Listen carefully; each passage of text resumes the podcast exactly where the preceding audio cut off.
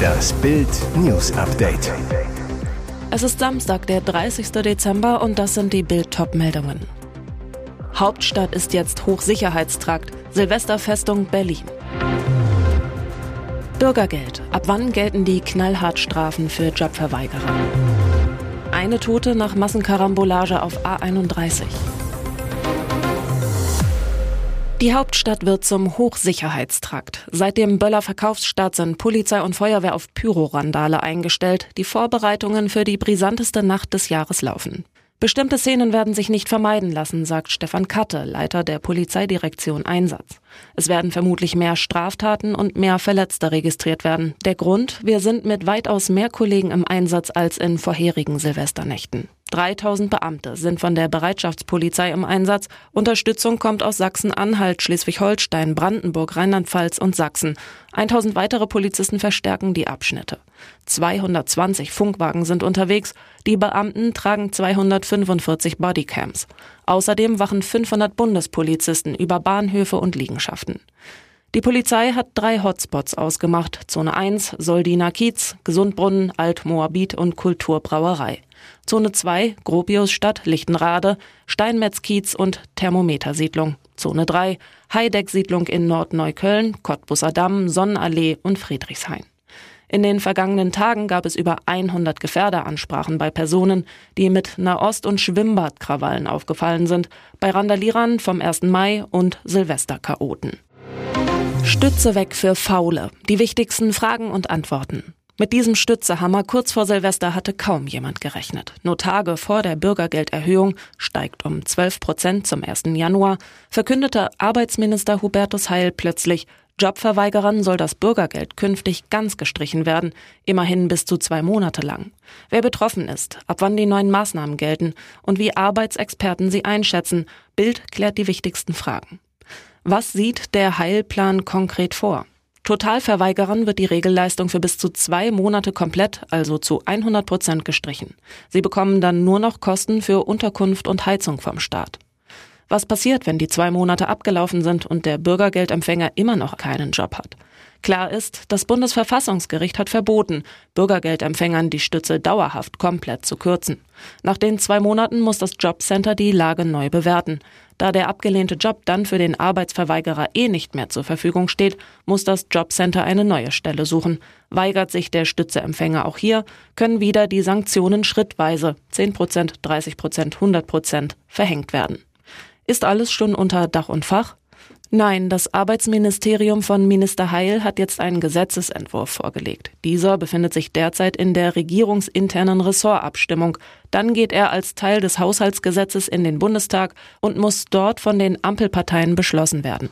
Änderungen sind theoretisch also möglich. Der Ampelzeitplan sieht vor, dass die neuen Sanktionen zum 2. Januar 2024 in der Regierung abgesegnet werden und dann schnellstmöglich im neuen Jahr in Kraft treten. Weitere Fragen werden auf Bild.de beantwortet. 13 Autos und ein LKW ineinander gekracht. Eine Tote nach Massenkarambolage auf der A31.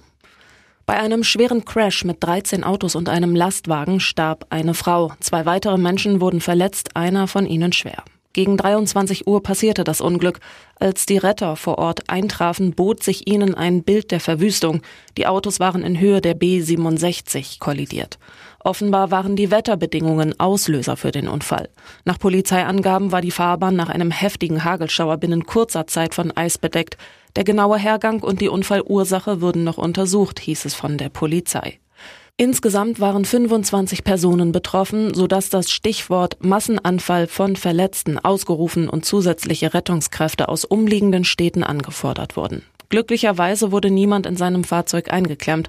Die Autobahn 31 in Fahrtrichtung Emden musste für mehrere Stunden voll gesperrt werden, während die Rettungskräfte im Großeinsatz waren, unterstützt von Feuerwehr und Rettungsdienst.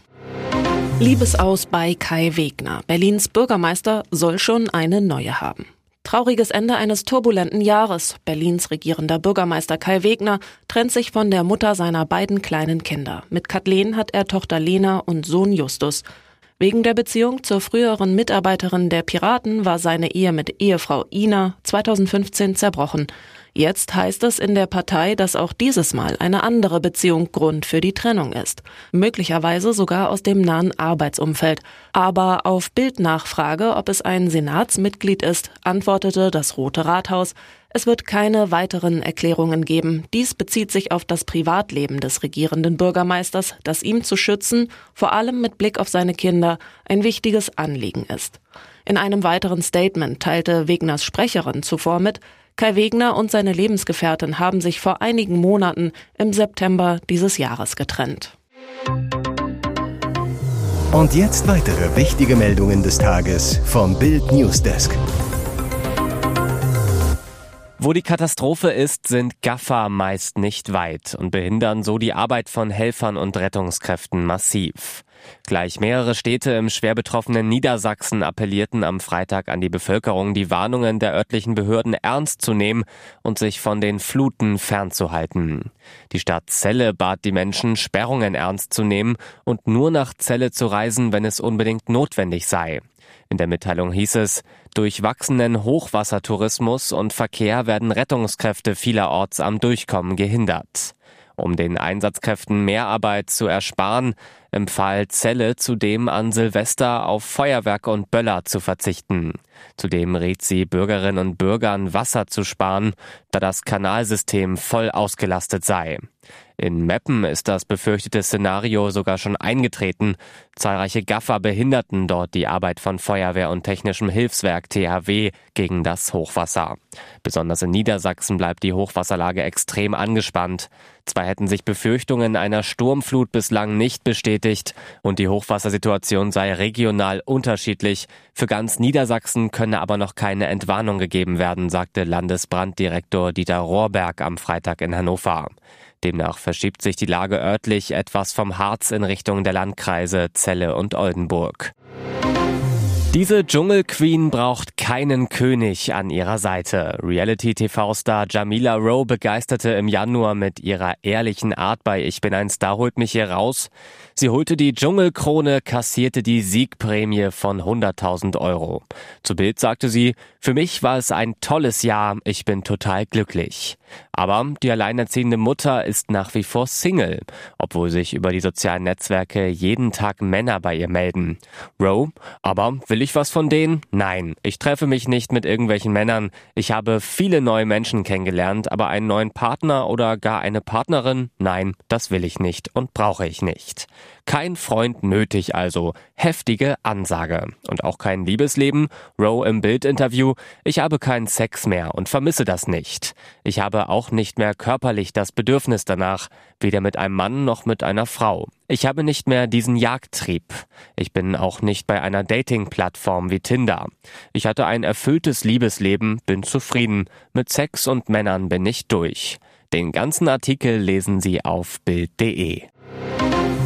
An Heiligabend brachen zwei Männer aus dem Berliner Maßregelvollzug aus. Tagelang suchte die Polizei mit Zielfahndern nach ihnen. Erst jetzt fahndet die Polizei öffentlich nach einem der Täter.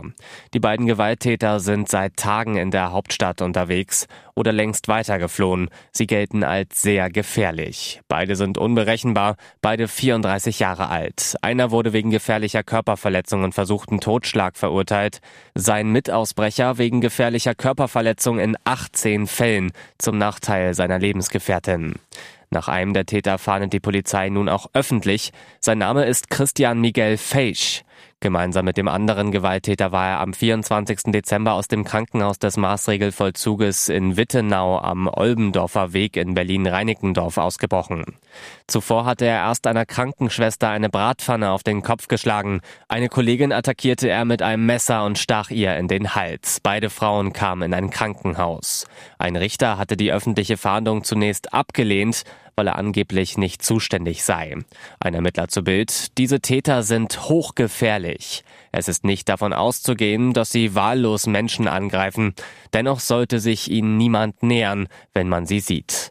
Christian Miguel Feisch wird wie folgt beschrieben. Rund 30 bis 40 Jahre alt, schlanke Gestalt, kurz rasierte, dunkelblonde Haare und rund 1,90 Meter groß. Zum Zeitpunkt der Flucht trug er eine helle Hose, eine lilafarbene Kapuzenjacke und ein hellblaues Tuch als Stirnband. Außerdem hatte er einen dunklen Rucksack bei sich. Hinweise nimmt jede Polizeidienststelle entgegen. Im Notfall wählen sie den Notruf 110. Nach dem Aus von Gerwin Price die nächste Überraschung bei der Darts-WM. Weltmeister Michael Smith ist raus. Der Engländer verliert im Achtelfinale das Duell gegen seinen Landsmann Chris Doby glatt in vier Sätzen.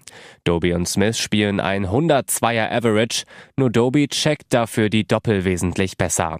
Seine Doppelquote beträgt 52 Prozent, Smith schafft nur 33 Prozent. Doby sahnt damit bereits 50.000 Pfund ab und rutscht auf Platz 15 der Weltrangliste. In diesem Jahr hat er fünf von sechs Spiele gegen seinen Landsmann gewonnen. Weltmeister Smith verliert damit auch seinen Status als Nummer eins der Welt.